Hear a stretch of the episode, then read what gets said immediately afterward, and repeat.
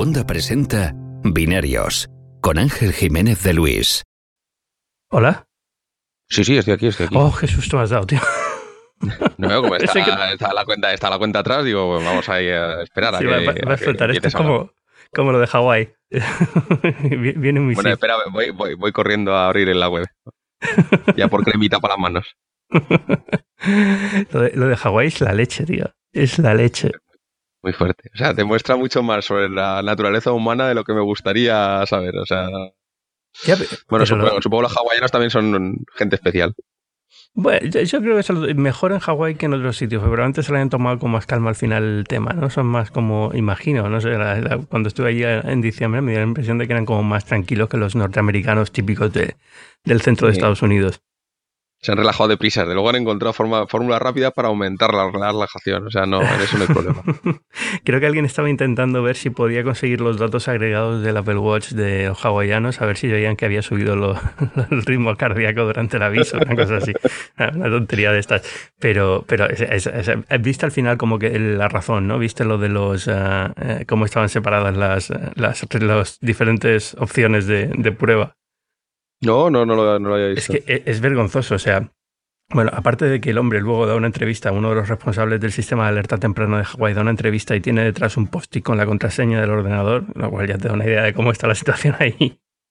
Eh, el, eh, por lo visto, el sistema era una lista en la que los avisos reales y los avisos de prueba estaban mezclados y con un, con un lenguaje típico de, de- de militar, ¿no? De, de abrevi- abreviaturas y demás, con lo cual era tan tonto como que eh, te equivocas de una fila al darle con el ratón y ya está. O sea, te sale un aviso real en vez de uno de prueba.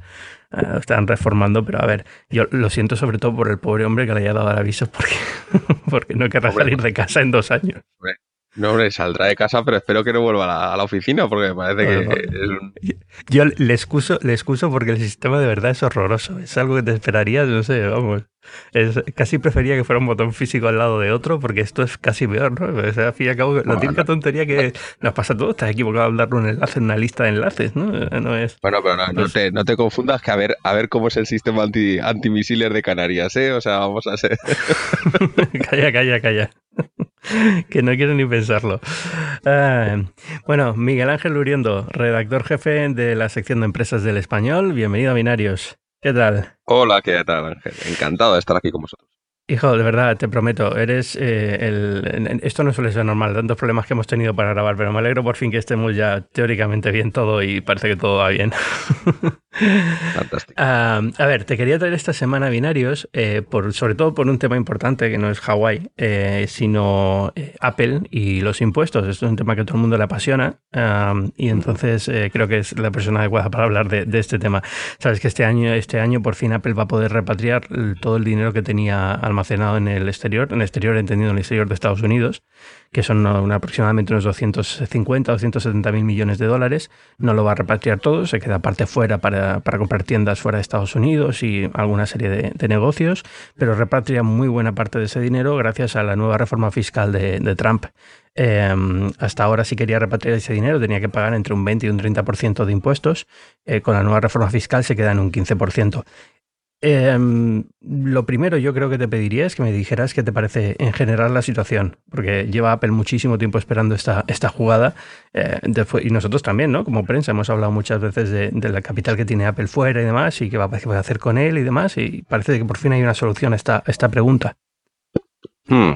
Sí, hombre, yo, yo creo, sabes que he sido siempre muy crítico con la figura de, de Donald Trump. Eh, Me parece un mal presidente, me parece una mala persona y me parece poco inteligente, algo que en general respeto relativamente poco, pero con todos mis reparos hacia ese, ese señor y su administración, eh, no se puede negar que han hecho la típica jugada republicana, en el sentido de eh, no es la primera vez que sucede, llega un republicano al poder y lanzan una, una repatriation tax y, y permiten eh, devolver al, al país dinero que estaba fuera. Apple llevaba mucho tiempo eh, esperando este, este momento y desde luego lo ha, lo ha aprovechado. Recordemos que esto no es una, una política mm, perpetuada en el tiempo. O sea, este es un one time, esta es una cosa que pueden hacer una vez, de manera que Apple eh, al hacerlo ha conseguido meter eh, la mayor factura fiscal que probablemente se recuerde en la, historia. No sé si ajustada a inflación, pero desde luego por, por montante yo no creo que nadie haya pagado nunca 38 mil millones de dólares juntos en impuestos a ninguna administración, lo cual es bastante impresionante y refuerza a Donald Trump de varias maneras. Le refuerza eh, en el sentido de que eh, pues su administración va a tener más dinero. Eh, en un momento, en un momento Estados Unidos va, a tener 38 mil millones de dólares más para, gastarse en cosas. Tienen un muro que construir y México no parece dispuesto a, pagar por él. Y por otro lado, tienen todo ese dinero que, Apple va a meter en el, en el país y que va a aplicar a la política que, que, llama de Make America Great Again, el MAGA famoso y centrado en centrar las, inversiones de Estados Unidos en Estados Unidos, un poco menos eh, un Estados Unidos global y mucho más un, un Estados Unidos provinciano y pensando nada más que en sus intereses. Entonces yo creo que es una maniobra que viene bien a Apple porque recupera el dinero y viene muy muy bien a Donald Trump porque eh, consigue muchos de los objetivos de su agenda. Mm. Ese es el dinero que Apple tenía eh, parte de este dinero viene de Europa, evidentemente, pero también es el dinero que había conseguido con sus operaciones en Asia en los últimos años, generalmente los últimos 10 años, es cuando Apple ha empezado a ganar dinero de verdad con el éxito del iPhone. Em, entonces es, global. Pero aquí en Europa eh, nos toca un poco la fibra porque es dinero que sabemos por el que Apple ha pagado unos impuestos muy bajos eh, utilizando esta famosa maniobra del doble holandés o el sándwich doble holandés irlandés o como se llame, ¿no? Esto de tener varias sociedades en Irlanda y en Holanda y hacer un poco de ingeniería fiscal para no tener que pagar impuestos pagar impuestos muy bajos. Eh, no sé si ha pagado al final, eh, no sé cuál es el tipo medio de impositivo que ha tenido Apple en sus beneficios durante los últimos años, pero vamos, es ridículo, ¿no? Eh, entonces nos toca un poco la fibra por, por, eso, porque este dinero, digamos, ya no lo recuperamos, ¿no? Una vez se va a Estados Unidos, ya no es Europa contra Apple, ahora es Europa contra Estados Unidos para tratar de ver si este dinero puede pagarlo o no puede pagarlo aquí, aquí en nuestro territorio. Mm. Bueno, eh, efectivamente esa, esa, duda siempre va, a quedar, pero te digo una cosa, eh, Apple tiene pendiente la investigación de, Irlanda eh, por el trato preferente fiscal si en un momento dado hay multas a Apple por cualquier cosa, Apple las va a pagar. de eso no me cabe ninguna duda. Apple es una compañía que cumple con este tipo de, cosas. O sea, eh, me extraña que en caso de que se produzca algún tipo de iniciativa eh, europea eh, que permita eliminar las fórmulas legales. Nunca olvidemos que lo que hacen Apple, Google y otras empresas es legal. Ah, te puede gustar más o menos, a mí no me entusiasma, pero nunca puedes acusarles de estar haciendo algo ilegal. Eh, en realidad hay un dumping fiscal permitido en, Europa que permite hacer eh, cosas como esas y ellos lo aprovechan intentando maximizar sus, sus beneficios. dicho lo cual, Claro, cualquier cambio que haya en eso va a ser a futuro, no va a ser sobre los impuestos ya pagados o dejados de pagar. Quiere decir, las multas las van a pagar y los impuestos futuros que les toque pagar les va a tocar pagarlas. Eh, yo no tengo nada claro que Europa hubiera podido meterle mano a la parte de esos 250 mil millones más allá de multas y las multas terminarán pagándolas. No sé si me estoy, si me estoy explicando bien. Sí, sí, no, y de hecho creo que esta semana han montado ya un, fondo eh, temporal de no sé cuántos mil millones en Irlanda precisamente para negociar con Europa la multa que tendrán ahora con, Irlanda. Pero, pero bueno, o sea, al final es eso, eh, no deja de ser una darle con la regla en la mano, pero es un premio pequeño en comparación con tener una política fiscal decente que hubiera permitido eh, tener impuestos justos sobre este dinero durante los últimos años, ¿no? Que no son los 250.000, que es mucho menos, pero... Pero eso, eso tendríamos que haberlo tenido antes, quiero decir. O sea, no es lo que, lo que no hubiera, no, no sé cómo habríamos podido hacer es eh, plantear la retroactividad teniendo en cuenta que sus esquemas eran legales. O sea, si, hubieran sido esquemas ilegales, lo de Irlanda eh, probablemente lleve a una, me extrañaría que no llevase a, una multa o a una negociación que lleve a, un, a una recompensa económica, eh, porque parece que no, que no es, no era del todo legal o, reglado, eh, pero lo que, está, lo que está claro para mí es que eh, es muy difícil hablar de, pagos retroactivos. Entonces, eh, vamos a centrarnos en que los próximos pagos que tengan que hacer y la, fiscalidad europea sea un poco más equilibrada y, ese será el, camino. Se ha hablado mucho, incluso en Estados Unidos, de decir, oh, esto está muy mal, es un impuesto rebajado que se le hace a Apple. Pero ¿qué estaba haciendo Apple con ese, dinero? Tú bien lo sabes, era un colchón con el que estaba subido. Eran como el dragón Smaug del Señor de los Anillos, subido en un montón de dinero que no se iban a gastar porque bueno, a menos que las únicas formas que se me ocurren es que hubieran comprado compañías europeas y la verdad es que me, extraña mucho ver esa, esa situación o que haya una compañía europea tan grande para que tuvieras que gastarse todo ese dinero. Sí, bueno, europea, asiática en general, este, fuera. Eh, lo han estado usando de una manera. A ver, al final todo este tipo de cosas no deja de ser. Apple se le ha solucionado un poco el problema que tiene, pero había mil formas de solucionarlo y al final lo que ha estado haciendo durante los últimos años es eh, emitir deuda en base a este dinero que tenía fuera. Es decir, ha estado emitiendo dinero en Estados Unidos, emitiendo bonos en Estados Unidos para pagar el programa de recompra de acciones, dividendos, eh, operaciones en Estados Unidos, que en general con lo que gana solamente en Estados Unidos ya le da para funcionar, pero bueno, algunos extras. Y, entonces estaba, era, era deuda emitida en base a este dinero que tiene fuera, ¿no? Como colateral. Entonces, bueno, pues siempre hay formas de repatriarlo, aunque no sea repatriarlo exactamente, ¿no? Hay formas de, aprovecharlo, eh, con lo cual tampoco hubiera sido una, gran diferencia. De todas formas, este, este dinero eh, ahora hablamos de lo que va a hacer con él, pero en general eh, muy, buena parte de ese dinero se va a ir a programa de recompra de acciones y, a programa de dividendos, porque Apple no sabe qué hacer con todo este dinero. O sea, al final está en la situación tan absurda que lo más eficiente para este dinero es devolvérselo a los accionistas, lo cual es un poco extraño, pero no hay, Apple no compra compañías muy grandes, que sería lo lógico cuando tienes esta cantidad de dinero, eh, y, no hay ninguno de sus negocios requiere una inversión de capital de un nivel, bueno, si se meten en coches y estas cosas, pero tampoco parece que estén ahora muy por la labor, ¿no? Después de todo el follón este que hace dos años de que estaban metiéndose en el mercado del automóvil. Entonces, claro, digamos que les sobra dinero y tener dinero para una empresa no siempre es una buena idea, ¿no? Porque al fin y al cabo es, eh, es, un, es un liability, como dicen allí en Estados Unidos, ¿no? No es tan, no es tan bonito. A todos nos gustaría tener muchísimo dinero en la cuenta corriente, pero para las empresas no deja de ser un problema. Pues convierten en, focos de adquisición, en, millones de, cosas que vienen con eso. Bueno, han vivido bastante cómodos teniendo mucho dinero hasta, hasta ahora y a Apple nunca le ha sentado mal ser el foco de atención eh, por nada. Bueno, yo sí creo, si hablamos en qué se van a gastar el, dinero, sí creo que va a haber cosas eh, que tendrán que plantearse. Recuerda que una de las cosas que le gusta a Donald Trump es hablar de industria local. O sea, me extrañaría muchísimo, sobre todo teniendo en cuenta eh, la inyección de capital que entra en Estados Unidos, que Apple no haga algún movimiento siquiera cosmético en el sentido de abrir plantas, eh, generar algún tipo de eh, industria local relacionado con la tecnología. Algo de eso me, me sorprendería muchísimo que no hubiera. Y, también es verdad que con el tema de las adquisiciones, es cierto que Apple hasta ahora ha sido una compañía cuya máxima eh, adquisición había sido la compañía de, cascos de, de Beats y, en realidad eh, no hemos visto nada más, más grande, lo cual no quiere decir, otra cosa curiosa que tienen las empresas, que no vaya a cambiar esa, esa política. Recientemente se hablaba, se especulaba sobre la posibilidad de una compra de, Netflix. Eh, te la puedes creer o no, puedes comprar la idea o no. Pero, pero en un momento dado la compañía puede decir que están interesados en, en algo así.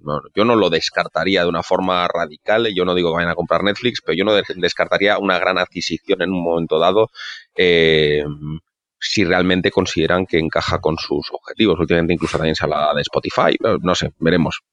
Sí, eh, a ver, con, Apple hay que tener en cuenta que eh, generalmente Apple dice que quieren hacer las cosas de una determinada manera hasta que las empieza a hacer, ¿no? Esto viene también de la época de Jobs. O sea que al final este, cambiar de opinión es parte del ADN de la, de la compañía, que está bien al fin y al cabo, ¿no? Pero, pero que eso, que lo mismo de repente les da por comprarse Tesla, comprarse Netflix o comprarse Spotify o lo que sea. Pero, pero en general lo que da hasta ahora la sensación que da es que van a seguir haciendo un poco lo que hacían hasta ahora, ¿no? De hecho, lo que, lo que ha dicho Apple es que durante los próximos cinco años ellos calculan que van a invertir unos 300 150 mil millones de dólares en la economía americana. Esto lo voy a poner entre comillas. Espera, un segundo, cosas, del, cosas del directo. Un momento, Ángel. No, Andrés, no puedes venir al salón. Estoy hablando con mi amigo Ángel. Ya, gracias. Hasta luego, lo edito, lo puedo dejar. Lo puedes dejar perfectamente. tengo, un, em, un, hijo y concilio, son cosas de la vida. Son cosas de la vida. Te iba a decir, eh, que, no, que han dicho que van a inyectar 350 mil millones de dólares en la economía americana, pero esto en cinco años, pero con comillas te digo porque realmente ellos ya estaban invirtiendo en torno a 55 mil millones al año en su mm. ritmo actual, con lo cual pues te sale más o menos lo que van a invertir al final. Eh, de lo que repatrian, la mayoría se va a ir a, pago de dividendos, eh, cancelación de la deuda de los bonos y demás. Pero eh, ellos calculan que van a crear unos 20.000 trabajos. No van, a, no van a contratar a 20.000 personas, van a crear 20.000 trabajos, lo que quiera decir esto. ¿20.000 han dicho? Sí, 20.000. Y, y van a abrir centros de datos y van a abrir un, un nuevo centro un nuevo campus, dicen, pero no un campus como el de Cupertino, sino como el que tienen en Texas ahora, ¿no? Que es eh, atención al cliente, servicios así como muy tal. O sea, yo no sé si manufactura se la llevarán. Em, entiendo que es un tema complicado en Estados Unidos por tema de costes, pero bueno, tampoco tanto. O sea, hay, fórmulas, como tú dices, ¿no? aunque sea cosmético, se podría hacer algo. Hay una anécdota muy curiosa, Ángel, perdona que te corte, pero es una anécdota muy curiosa de, lo que pasó en, Argentina hace muchos años eh, con con Tierra del, con Tierra del Fuego. Eh, y digo que es anécdota porque es anécdota. Resulta que tenían un problema eh, en el que no permitían la importación de dispositivos o ponían unas, unos aranceles altísimos a menos, a menos que tú instalases las fábricas, eh, toda la producción en un centro de producción en Tierra del Fuego, que estaba a tomar por saco de todo lo que es el resto de, Argentina y que querían convertir en una especie de hub de innovación allí, ¿vale? Entonces se genera una situación súper curiosa por la cual eh, muchas veces se llevaba el producto ya fabricado en sus cajas y todo a Tierra del Fuego, ellos lo desempaquetaban, lo sacaban todo de las cajas, lo volvían a meter en otras cajas diferentes y luego se lo volvían a llevar a Buenos Aires y a otras regiones del, país. ¿Todo para qué? Para conseguir pagar menos impuestos. Entonces, cuando digo que las compañías tienen sistemas para hacer las cosas, a veces son sistemas ineficientes o absurdos, eh, pero yo no descarto que Apple eh, al, final acabe montando una fábrica de algo que parezca importante. O sea, si en realidad en este mundo en el que nos movemos ni siquiera tienes que mover, montar un una fábrica real, tienes que montar algo que permita a Donald Trump tuitear. Tú consigues montar algo que permita a Donald Trump tuitear y ya tienes la mitad del, trabajo hecho. Eso es alucinante. Creo que fue en alguna entrevista con, con CNN o con, no sé, no sé con quién, pero un, alto cargo de, Donald Trump decía que, cuando él va a las negociaciones, él, evidentemente no tiene ni idea de política internacional, ni de, eh, lógico, ¿no? Al fin y al cabo, tampoco es que sea un gran negociador, a pesar de lo que diga él. Yo sí creo que hay más, que de sobra eh, ejemplos de lo, lo, mal que lo ha hecho a lo largo de su vida como negociador, pero pero, o sea, todo el mundo. Eh, esto es una parte que hago yo de Donald Trump, eh, por, si, por si hay alguien que yo creo que en Europa en general tenemos una visión bastante lógica de, de la situación de quién es Donald Trump. En Estados Unidos todavía hay gente que cree que es un, que es un gran negociador porque es millonario, a pesar de que este hombre primero empezó como millonario y cualquier persona que haya invertido en, en, real estate en Nueva York en los últimos 20 años se ha hecho mucho más rico que él, con lo cual es como, bueno, tampoco es para tanto, ¿no? Pero es una persona que vende su imagen, no es que haya, no es que sea un genio de negocios, es una persona que tiene, tiene la suerte de ser famosa y vende su imagen, ¿no? Eh, entonces, evidentemente, en política internacional le viene un poco grande. Es que esto que acabas de, esto que acabas de decir me parece crucial.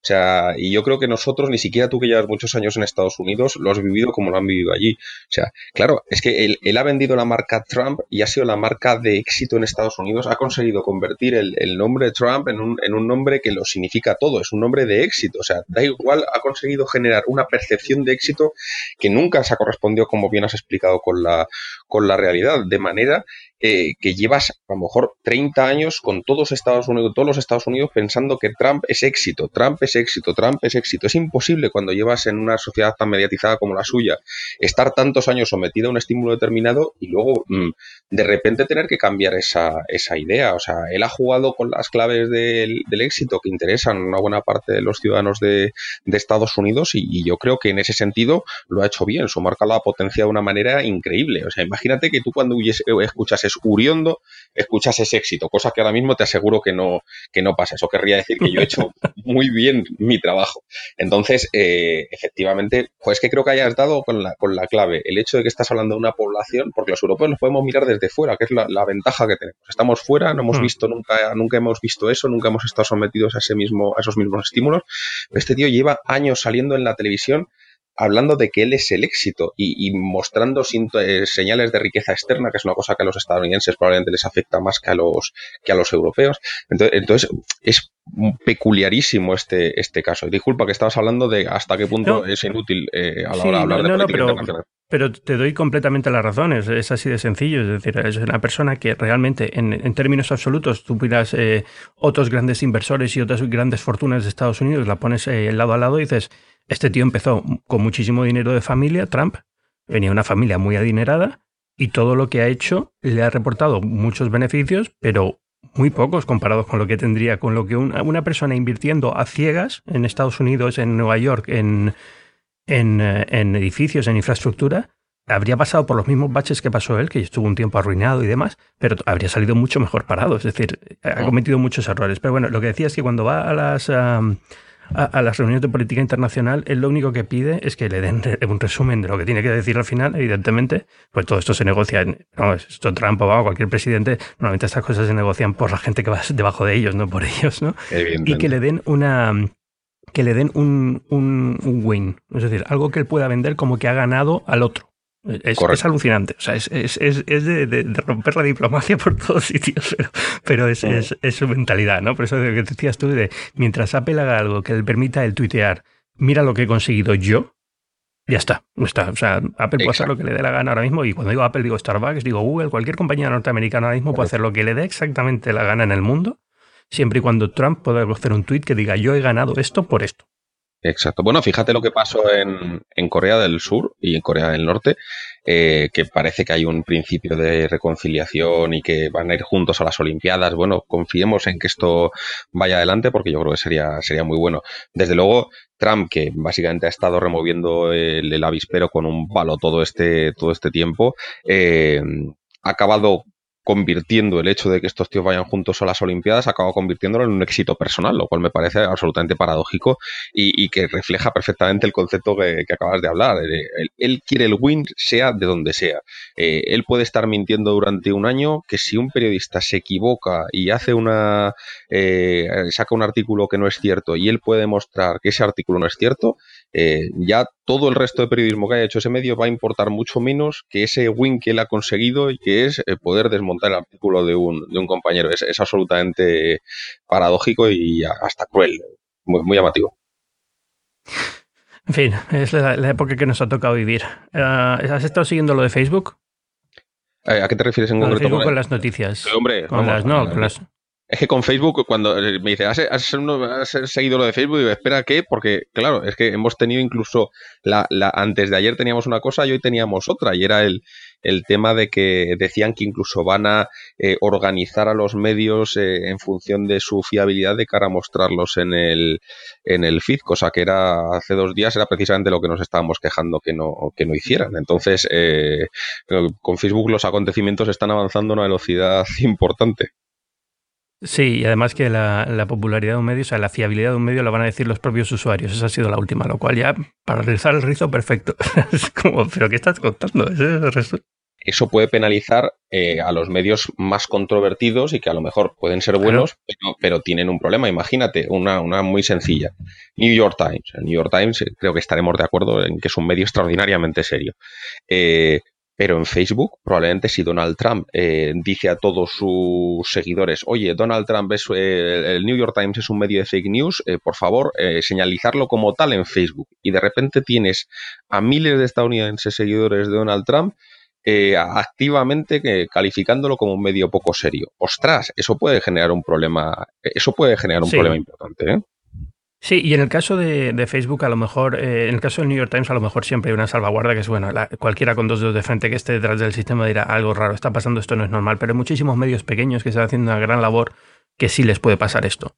Por mm. boicot, por campañas organizadas, pueden acabar con un ranking muy bajo de fiabilidad porque esto, esto en general no tiene ningún sentido. ¿sabes? La única, el único sentido que tiene esto es que Facebook puede lavarse las manos de cara a esto es lo que los usuarios quieren y nosotros solamente hacemos lo que los usuarios quieren, ¿no? Ya está. A partir de ahora ya no tienen por qué meterse en el embrollado este de.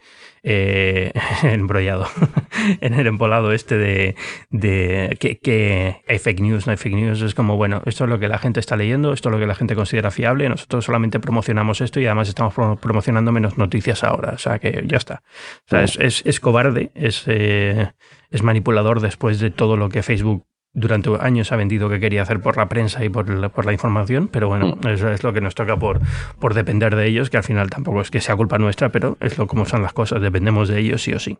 Sí, y bueno, yo, yo en realidad creo que uno de los problemas que tenemos en España es que esto, si pensamos que es una cosa de Estados Unidos, eh, nos equivocamos. Eh. hemos tenido recientemente casos de, de políticos eh, que, tienen muy buen encaje en redes sociales y que tienen eh, redes muy organizadas que han atacado a medios directamente y, que lo han hecho de forma sistemática. Con lo cual, eh, volvemos a la esencia misma del, del populismo, que es dar a la gente eh, soluciones fáciles y, lo que ellos quieren escuchar.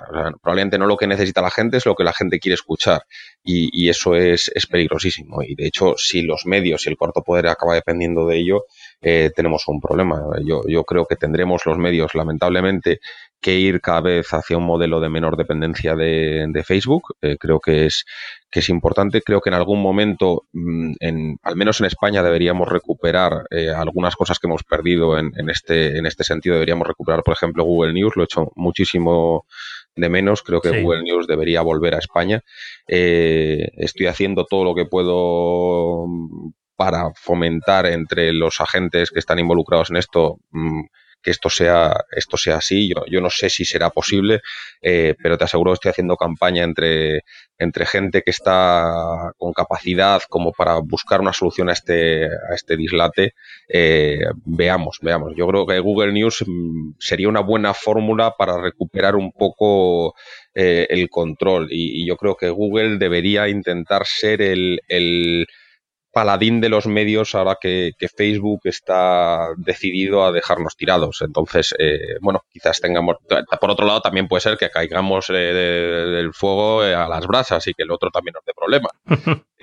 pero, veamos, es que, claro, ese es el A ver, o sea, nunca vamos a estar bien hasta que no tengamos el control de. Hablo como los medios, ¿no? Hasta que no volvamos a tener el control del canal. Pero yo creo que eso no va a volver. O sea, es muy difícil, salvo una plataforma nueva creada por medios. Eso ya es, Estamos acostumbrados a funcionar con el modelo de negocio en el que teníamos el control del canal y, lo que ha pasado en los últimos años es que hemos tenido que pasar a un modelo de negocio en el cual no tenemos el control del canal y no parece que lo vayamos a controlar. Entonces, que sea Google, que sea Facebook, que sea Twitter, Twitter también tiene una oportunidad muy buena ahora, yo creo. Eh, pero bueno, da igual, al final es, siempre vas a depender de otro. La cuestión es tener la suerte de que dependas de otro o que el equilibrio de poder te permita depender de otro sabiendo que tú también le puedes hacer daño si hace alguna cosa que te perjudique, ¿no? este tipo de, estrategias que, que, bueno, eso es lo que nos toca vivir ahora en esta bella profesión. ¿Recuerdas cuando vivíamos bien en este en de periodistas? Eh, tengo, la, tengo la ventaja de que algo sí me acuerdo, pero también yo, yo soy muy poco dado a recuperar el pasado de una forma. Mira, y esto es el ejemplo más claro. Yo me acuerdo la primera vez que tú y yo hablamos, eh, que además fue por una cosa de Nintendo hace mil años, en vez de estar hablando de Nintendo Switch, estábamos hablando de Nintendo Wii. Eh, no teníamos binarios, o sea, parece una chorrada, pero yo me estoy divirtiendo tanto con las nuevas eh, posibilidades que nos ofrece el, periodismo gracias a la tecnología.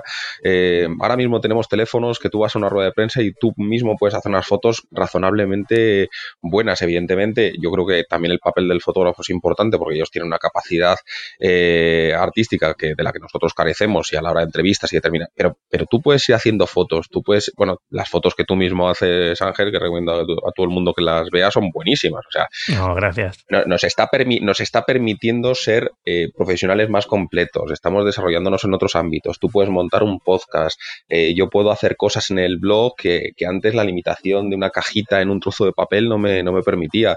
Eh, todos estos problemas que son gravísimos, me dices, oye, eh, ¿cambiarías eh, cómo estabas hace 15 años por cómo estás ahora? Yo te digo, no, no lo cambiaría, de verdad, no lo cambiaría. Yo creo que ahora tenemos muchas más opciones y me estoy divirtiendo mucho más de lo que me divertí hace, hace 15 años como periodista. Creo que las posibilidades que tenemos son inmensas. Creo que es verdad que hay que darle una vuelta al negocio. Creo que de muchas formas se dará. No sé si encontraremos el, momento este rupturista que haga que la gente decida que, tiene que pagar por nuestros contenidos.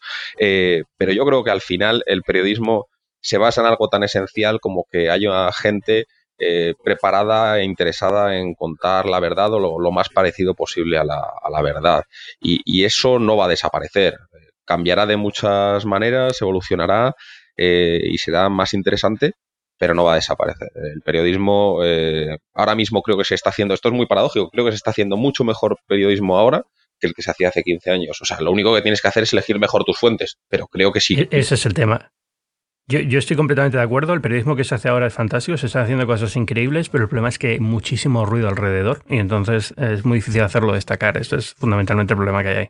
Bueno, pero entonces eh, aquí volvemos a aplicar una cosa que, yo creo que todos los que apoyan al periodismo, marcas, instituciones, fundaciones, o sea, veremos un entorno en el que la clave va a estar en, estar en un grupo elitista de medios que sean eh, interesantes y que además la gente pueda creer en, ellos. Eh, no sé si serán plataformas como Google o Facebook quienes articulen quiénes somos esos, esos medios, eh, pero desde luego sí creo que, la calidad, eh, el intentar poner el esfuerzo, el intentar contar la verdad, el intentar hacer un periodismo útil y que ejerza ese, ese control del poder que, que, le ha caracterizado siempre es, es vamos, fundamental para, el, para la pervivencia de nuestra, de nuestra profesión. Y yo creo que lo vamos a ver, ¿eh? o sea, mm. no, no, soy optimista. Mm. Bueno, vamos a acabar en un, en un toque un poco más alegre. Nintendo Labo, ¿qué te parece? Nintendo Labo. Eso, para los que nos estén escuchando, déjame explicarlo. Nintendo va a lanzar una serie de cartones que tú puedes montar y se transforman en accesorios para la Switch. Em, esto parece un poco loco, pero yo lo veo fantástico. O sea, lo veo como la típica genialidad de Nintendo y la gente dirá, qué, eh, qué barbaridad, estos cartones a 80 dólares o 60 dólares o 60 euros. Tío, yo qué sé, esto me parece divertidísimo y me parece mejor que comprarte accesorios de plástico, no sé. A ver, yo tengo un problema, Ángel, eh, que tú todavía no tienes, y es que eh, Nintendo Labo es mi crisis de los 40. Y te lo voy a explicar.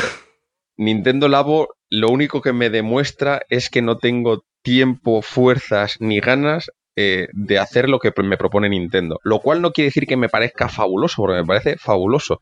Creo que mis hijos, cuando sean un poco más mayores, van a disfrutar con este tipo de propuestas infinito. O sea, también es verdad que también disfrutan cuando les das una caja de cartón a secas pero creo que este es el típico, el típico producto que engancha con necesidades incluso educativas. Creo que eh, Switch acabará teniendo algún lenguaje de programación tipo Scratch. Creo que Labo se convertirá en una fórmula educativa. Creo que la gente se creará sus propios cartones y desarrollará sus propios productos. Si va en esa dirección, Labo es absolutamente eh, impresionante y vamos a verlo, vamos a verlo crecer. Y lo único que lamento es no ser más joven y tener más tiempo para tener realmente entusiasmo por, por el producto.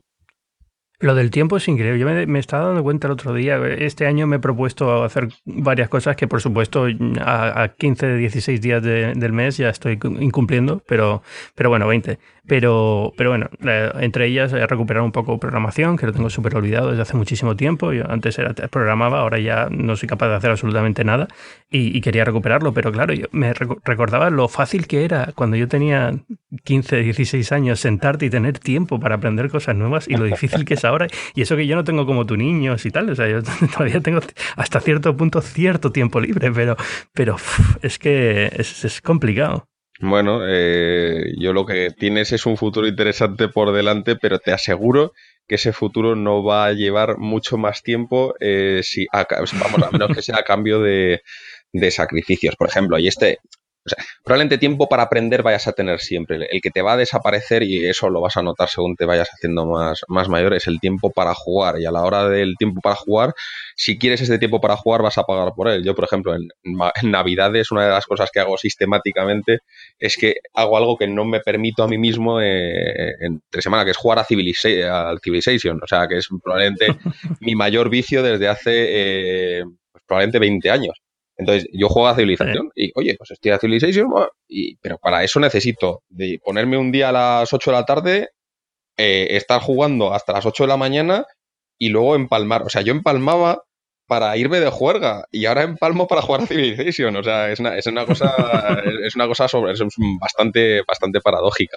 Pero te vas a dar cuenta de eso, de que, de que, el tiempo de jugar es el que más vas a añorar porque al final aprender es más importante, los niños son más importantes, la mm. familia es más importante, el trabajo es más importante. Y jugar se queda para tal. Escribí una historia hace, hace mucho, no sé si te acordarás, que se llamaba El asilo para frikis. Yo estoy convencido, absolutamente convencido, de que nuestra generación va a ser la generación que más disfrute del tiempo de, retiro y que más podría disfrutar del tiempo de retiro en una residencia. O sea, no estoy hablando de este, este, clásico de viajar, de conocer mundo, eso ya lo hemos hecho de jóvenes. Yo creo que somos la generación que más vamos a disfrutar de que nos dejen de una vez 20 horas seguidas para jugar a algo. Y eso, eso yo creo que hmm. el asilo para frikis va a ser, va a ser una cosa maravillosa y espero. lleno, lleno de Nintendo Labo, de cartón. Exacto. vamos, vamos a pasar una. Si somos capaces de encontrar un sistema y tener el dinero para que tengamos eh, jubilaciones dignas, vamos a salir mucho más baraticos que el, que el inserso, porque lo único que vamos a querer son unas consolas, un gimnasio bueno. Eh, y, y, luego ya el Tinder para viejos o algo, o sea, pero va a ser, va a ser divertido, o sea, yo solo espero que acabemos en el mismo asilo, Ángel.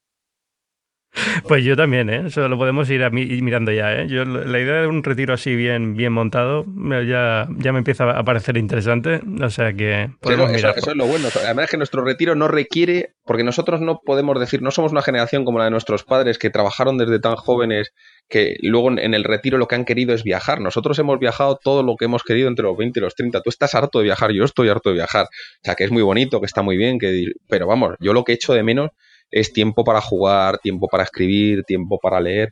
O sea, yo disfrutaré del asilo más de lo que disfrutan la media de los, de los jubilados actuales. Pues ahí nos vamos a ver, yo creo, ¿eh? Ah, ah, espero que sí, ahí haciendo cositas con el Nintendo Labo. A ver si convenzo a, tengo que convencer al Lee de que se venga a España a retirarse, pero bueno, podemos, podemos ir, o nos retiramos ahí en Florida, que siempre se está muy bien. Yo te digo una cosa, eh, ya tiene que conocer España lo suficiente como para saber que, vamos, no hay color entre retirarse entre retirarse en Canarias o retirarse en Mallorca o retirarse en Florida, no fastidies. O sea, es verdad que Florida está muy preparada para la jubilación, pero me parece hortera, hortera para eso, ¿eh? O sea... sí, no, y siempre dependes de coche. Los Estados Unidos está muy mal pensado en general en, en 50. Ahora que me toca pensar en vivir ahí, digamos, en tener una familia ahí, en hacer mi vida en Estados Unidos, eh, es un país que está muy mal pensado, muchísimas, hay cosas muy buenas, pero está muy mal pensado en muchos sitios que, dices tú, esto no tiene lógica ninguna, desde sanidad hasta movilidad urbana, millones de cosas, pero bueno. Bueno, el otro día tú leíste... Parte de la gracia también es que... Luego te voy a mandar el enlace porque era un artículo absolutamente apabullante, la verdad es que lo pasé incluso mal leyéndolo, que era un artículo sobre, una, sobre cómo te pueden asignar en Estados Unidos un juez, un guarda, te puede asignar a una, una, una empresa, a una persona que se encarga de tus activos y de repente como que te puede secuestrar, te puede llevar a otro asilo diferente, te puede quitar todo lo que tú, todas tus propiedades. O sea, el, sistema este de guarda legal que tienen para ancianos es absolutamente trágico, ¿eh? O sea, y, y ha habido unos timos espectaculares con eso. O sea, en Estados Unidos un señor puede decir, oye, tú no estás bien cuidado, te voy a cuidar yo. Te quitan todo tu dinero, lo venden todo lo que tú tengas, todo lo que para ti es importante, eh, se lo gastan ellos en, en, en, sus propias fees, en sus propias comisiones, y, te dejan viviendo en otra residencia y, el juez ahí apañado en esa historia. Yo no digo que no sea un timo, que es un timo y parece que se ha ido corrigiendo, pero en España eso no pasa ni de coña. O sea, en España me da la sensación de que, vamos, o sea, no tenemos nada ni parecido. No, te puedo asegurar que es un es cualquier cosa que sea social en Estados Unidos está mal resuelta, pero mm. por, por diseño, es decir, no, no están preparados para hacer frente a nada que sea social o caritativo o nada, todo eso cero, incluida la sanidad. y siempre hay gente que está dispuesta a aprovecharse de otros y bueno, eh, yo creo que en España tenemos, y creo que esto es una fórmula nuestra de ser, eh, creo que estamos mejor preparados y somos una economía mucho más de servicio y mucho más y mucho más sana. Mm. Yo creo que España, uno de sus futuros, va a ser ser el asilo del mundo, ¿eh? O sea, entonces yo, creo que todo el desarrollo que hagamos en ese, en ese sentido eh, va a ser extraordinariamente bueno. O sea, yo ahí creo que ahí tenemos una oportunidad. Sé, sé que a lo mejor no es la más agradable del mundo, sé que es mejor ser el Silicon Valley del planeta, pero ser un buen asilo para mucha gente, eh, yo creo que es un buen negocio y debería, España, yo creo que ya se está planteando en cómo serlo y deberíamos hacerlo más. Yo, yo cada vez veo más claro, o sea, a lo mejor es un tema de la edad, nos estamos haciendo viejos, ¿eh? esto lo tengo clarísimo, pero bueno. Pero, pero cada vez me doy más cuenta de lo, que, de, lo, de lo poco que importa ser el Silicon Valley del mundo y lo mucho que importa tener un país en el que te sientas cómodo y seas feliz. O sea, claro, aunque no sea el más rico. y la seguridad. Eh, yo esto lo he dicho muchas, yo lo he dicho muchas veces. Eh, el hecho de que yo pueda ir por andar por las calles eh, con una o sea, yo no me preocupo nunca por mi seguridad desde que mido metro noventa. Tiene que ver con lo de medir metro noventa. Y es verdad que evidentemente eso no es una seguridad de la que disfruta todo el mundo, pero te digo, vamos, yo he estado en el downtown de Los Ángeles a las 10 de la noche y te aseguro que, vamos, da bastante más miedo que pasear por Madrid a, a, las 3 de la mañana. O sea, mm, creo que en el, tema de la seguridad, el tema de no tener armas, el tema, eh, bueno, yo, vamos, mi vida europea me, eh, me, gustaría que no la perdiésemos. Yo me siento profundamente europeo. A mí todas estas estos problemas nacionales que nos que nos eh, fastidian me, me, traen un poco al pairo. Yo, yo soy europeo y no quiero perder eso y no entiendo a quién quiere perderlo pero, pero es, es, muy, muy dramático. ¿eh? O sea, eh, la idea de estar allí en un sitio en Estados Unidos, yo, yo, os, ruego a ti y a Leith por el cariño que os tengo, que transcurrido un tiempo, ya cuando tengáis a los niños, además los niños vuestros que tengáis allí os querrán dejar a los 18 años, no querrán volver a veros la cara y se irán a vivir su vida. Exacto. Pues yo ya volveros a España, ya volveros a España y, y, podemos ir al asilo para frikis juntos, tío. O sea, me parece mucho, lo más, haremos, lo haremos. interesante. bueno, Miguel Ángel Uriendo, muchísimas gracias por venir esta semana a Binarios. Eh, quien quiera encontrar, saber más de ti, ¿dónde, dónde te encuentra? ¿En Twitter cómo eres? Arroba Uriondo. Eh, y en general, si buscas Uriondo, me vas a encontrar en, todas partes. Tengo un apellido extraordinariamente insólito, con lo cual eh, tú busca Uriondo y me vas a ver por, de todas las maneras posibles. Así que eh, oye, Ángel, un placer estar en Binarios. Lleva mucho tiempo queriendo hacerlo en secreto, así que eh, un, enorme placer que me hayas. Placer es mío. Muchas gracias por venir. Muchas gracias, Ángel. Un abrazo. Y gracias también a los que nos estáis escuchando. Como siempre os recuerdo, yo soy Ángel Jiménez de Luis. Podéis leerme en las páginas web del mundo, podéis leerme también en Twitter, en arroba Ángel Jiménez, o en el propio blog de este podcast, que es binarios.fm. Eh, os voy a pedir una cosa que piden muchos podcasts y hay una razón para pedirla y es que viene muy bien, es que si podéis en cualquier momento dejéis una crítica preferiblemente buena, pero acepto también las malas en, iTunes, en, iVoox, donde quiera que escuchéis este podcast y si tiene un campo de comentarios, eh, por favor adelante, dejad una crítica un comentario.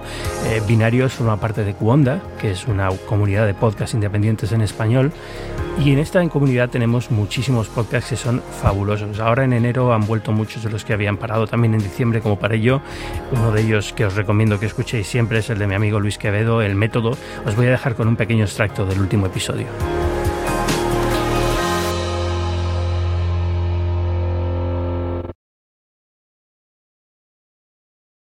We are here today for the purpose of signing the este es uno de los momentos clave de la historia de la lucha contra el cáncer, aunque, eh, bien, me temo que firmar este Cancer Act de 1971 ciertamente no sería lo más notable que haría la administración Nixon. Hoy nosotros vamos a hablar de metástasis, en dos casos muy concretos y, si se me permite, muy jodidos también, el melanoma y el cerebro.